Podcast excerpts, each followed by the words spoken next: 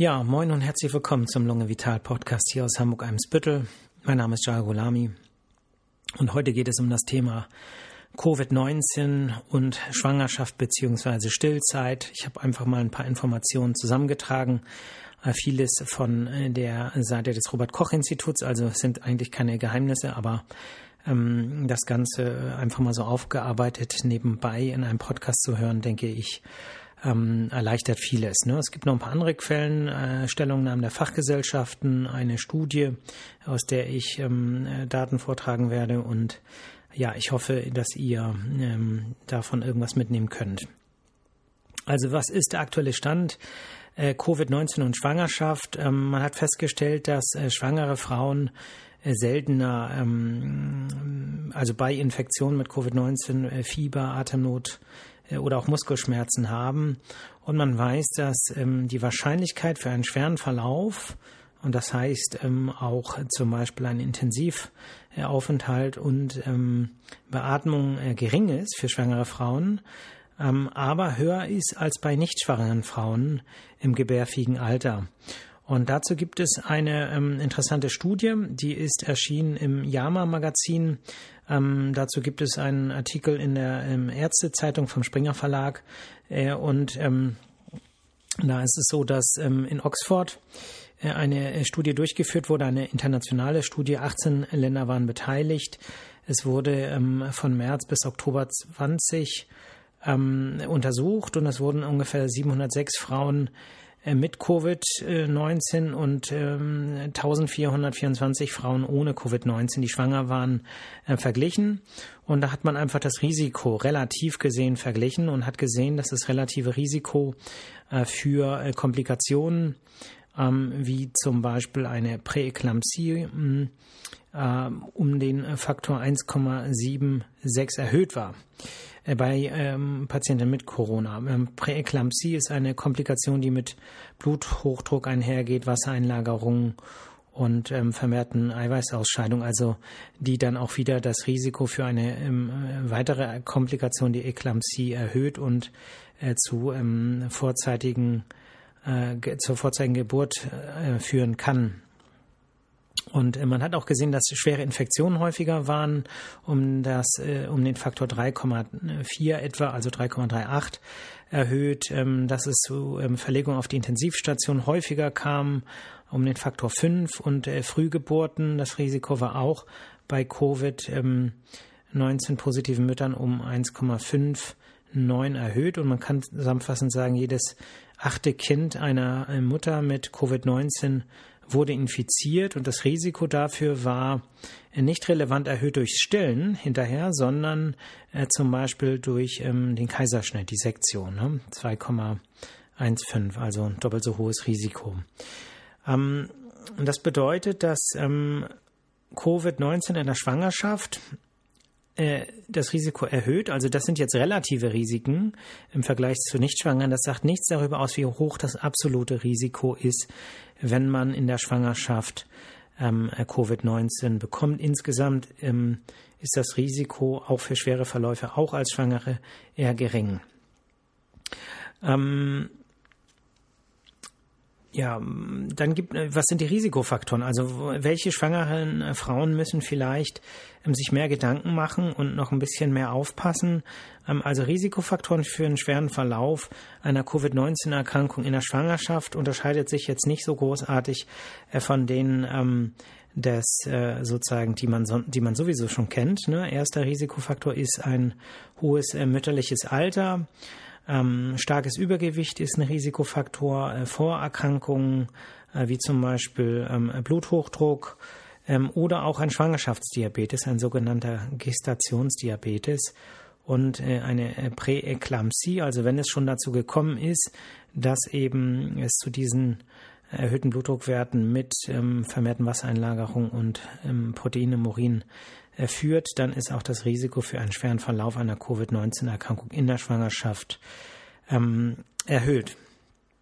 So, ähm, jetzt kommen wir zum Thema Impfung und Schwangerschaft. Ja, ähm, es ist so, dass ähm, wenn man jetzt zum Beispiel auf dem Merkblatt äh, des RKI liest, ähm, dann steht da im Prinzip immer mRNA-Impfstoffe bei Schwangeren Äh, dazu gibt es keine ausreichenden Daten. Ja, das bedeutet, wenn man eine Empfehlung ausspricht, zum Beispiel sich impfen zu lassen, dann muss man das ja mit einer gewissen ähm, Sicherheit sagen können. Man muss es aber auch mit einer gewissen Erwartung an eine Wirksamkeit aussprechen. Und wenn eins von beiden äh, sozusagen nicht erfüllt ist oder nicht in ausreichender Weise durch wissenschaftliche Studien belegt ist, dann äh, ist es natürlich für ein Institut wie das RKI ähm, auf der, ne, wenn die Daten nicht ausreichen, eben nicht möglich, so eine Empfehlung auszusprechen. Und deswegen ist es so, dass die äh, STIKO Wortlaut, die STIKO empfiehlt die generelle Impfung in der Schwangerschaft derzeit nicht, unabhängig von der Art des Impfstoffs. So, es ist aber auch so, ähm, dass ähm, in Einzelfällen Schwangere mit Vorerkrankung, also die vor allem bei denen man äh, einen schweren Verlauf ähm, erwarten würde, äh, mit hohem Risiko für einen schweren Verlauf eine Covid-19-Impfung angeboten werden sollte. Ne? das muss sorgfältig abgewogen werden. Man muss also Gründe dafür haben. Es wird nicht generell empfohlen, aber wenn diese Gründe, wie ich sie ja eben als Risikofaktoren aufgezählt habe, erfüllt sind, dann ist so eine äh, Impfung möglich.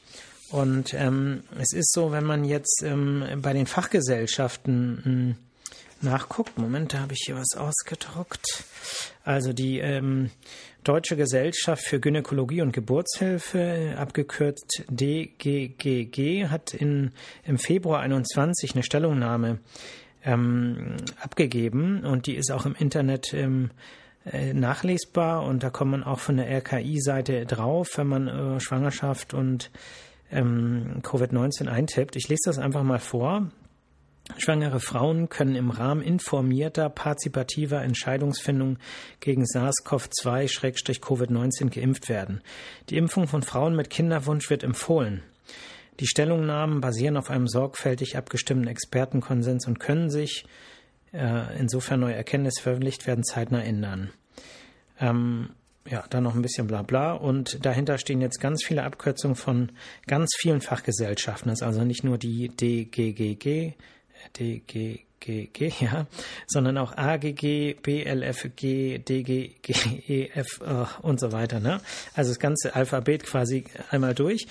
Ähm, und ähm, ja, also das ist schon, finde ich, etwas, was zumindest Frauen mit Risikofaktoren, nach dem, was ich jetzt äh, gelesen habe, äh, ernsthaft überlegen sollten und mindestens mit ähm, ihrer Gynäkologin oder ihrem Gynäkologen äh, besprechen. Ähm, die ähm, STIKO, und das ist eben auch auf diesem Merkblatt äh, der, der ähm, Impfstoffe drauf, die STIKO hält es für sehr unwahrscheinlich, ähm, dass eine Impfung während der Stillzeit ein Risiko für äh, das gestillten, für den gestillten Säugling äh, darstellt. Ne? Und damit kommen wir im Prinzip schon zum äh, Thema ähm, äh, ja, Impfung und Stillzeit.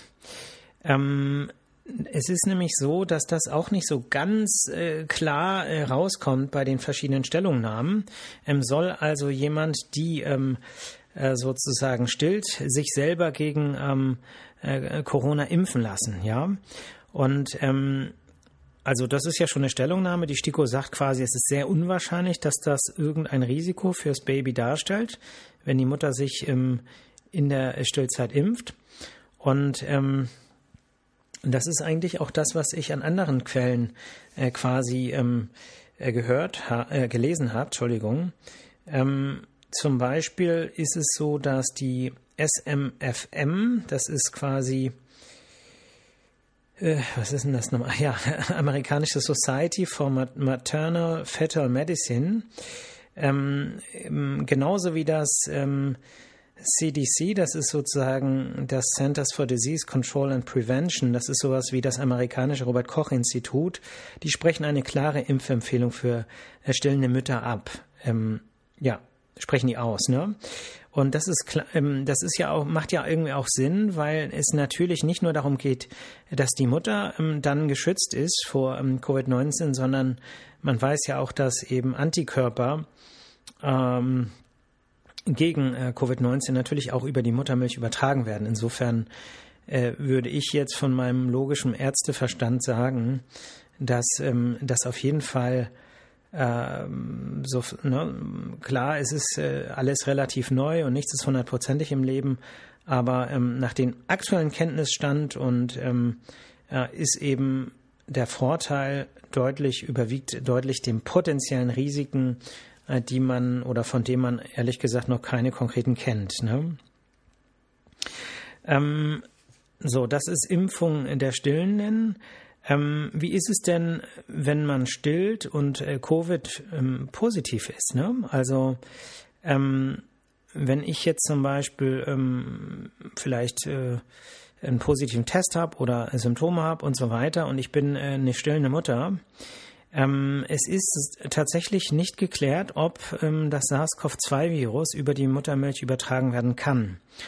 Und auch da gilt, dass die, ähm, die Vorteile fürs Baby überwiegen, gestillt zu werden, auch wenn die Mutter SARS-CoV-2 positiv ist. Ne? Das heißt, man hat im Prinzip ähm, ähm, über Stillen, das war ja auch das, was die Studie, die ich vorhin erwähnt habe, die ansonsten ja schon hier und da ein erhöhtes Risiko äh, dargestellt hat, über Stillen kein re äh, relevante Übertragungsrisiko äh, sieht. Ähm, äh, trotzdem ist es eben nicht genau geklärt, ob es übertragen werden kann. Dafür gibt es nicht genug Daten. Man hat in einigen Fällen auch Virus-RNA in Muttermilch gefunden, aber äh, das scheint nicht auszureichen, in relevanter Weise ähm, äh, ja, das Virus von der Mutter an das Baby äh, weiterzugeben. Ne? Es gibt ähm, ein Paper, was im hm, Lancet erschienen ist, im Juni 20 auch äh, frei verfügbar. Ne? Lancet kennt ihr inzwischen ja, habe ich ja öfter mal erwähnt. Warum gucke ich da so gern nach? Weil man weiß, das Ganze hat Hand und Fuß, was da drin steht, sollte es jedenfalls, weil das eben ein sehr, um, sehr anerkanntes Wissenschaftsmagazin ist. Und da ähm, wird eine Studie erwähnt, also eigentlich so der größte Fallreport, ähm, zumindest stand, äh, was habe ich gesagt, März 20 und da wurden ähm, 230 ähm, Kinder und drei Neugeborene mit nachgewiesener äh, Covid-19-Erkrankung ähm, beobachtet und ähm, da hatte man halt festgestellt, dass es keine Todesfälle gab und die meisten Patienten, also die meisten Kinder sehr milde Erkrankungssymptome hatten, auch die drei Neugeborenen. Und ähm, das ist ja natürlich so, wenn das Baby dann geboren ist, ist natürlich immer die Frage äh, daran gekoppelt an äh, Krankheit und Übertragung und so weiter, wie, wie schwer dann der Verlauf bei den Neugeborenen oder den Babys war. Und da ist eben äh, auch heute, ne, das ist ja, seitdem ist ja ganz viel passiert, das ist ja über ein Jahr her. Und ähm, man weiß ja immer noch oder es bestätigt sich ja, dass äh, junge Kinder ähm, im Prinzip kein oder ein vernachlässigbares Risiko haben, was jetzt schwere Krankheitsverläufe angeht, es sei denn, da stecken noch irgendwelche ähm, äh, anderen Erkrankungen äh, dahinter, wie zum Beispiel Tumorerkrankungen. Okay, ähm, Moment, jetzt muss ich mal abchecken, habe ich hier alles gebracht, was ich mir aufgeschrieben habe. Genau, ähm, so, das haben wir, das haben wir. Gut, also ich denke, die wichtigsten Botschaften habe ich vermittelt. Ähm, so. Ja, dann wollte ich noch ein bisschen was äh, so erzählen. Also wir haben jetzt die Erfahrung gemacht, dass ähm, wir doch ähm, jetzt insgesamt relativ wenig Impfstoff bekommen. Ähm, es hat sich als ähm, für uns un unmöglich ähm, erwiesen, ähm, Impfung mit Astra-Impfstoff äh, durchzuführen. Das liegt daran, dass es ein riesiger Aufklärungs-, äh, Aufklärungs und ja, hm, sagen wir mal, Arbeitsaufwand bedeutet ähm, und äh, Patienten dann eben doch, ähm, äh, also quasi Patienten zu gewinnen, äh, sich mit Astra impfen zu lassen.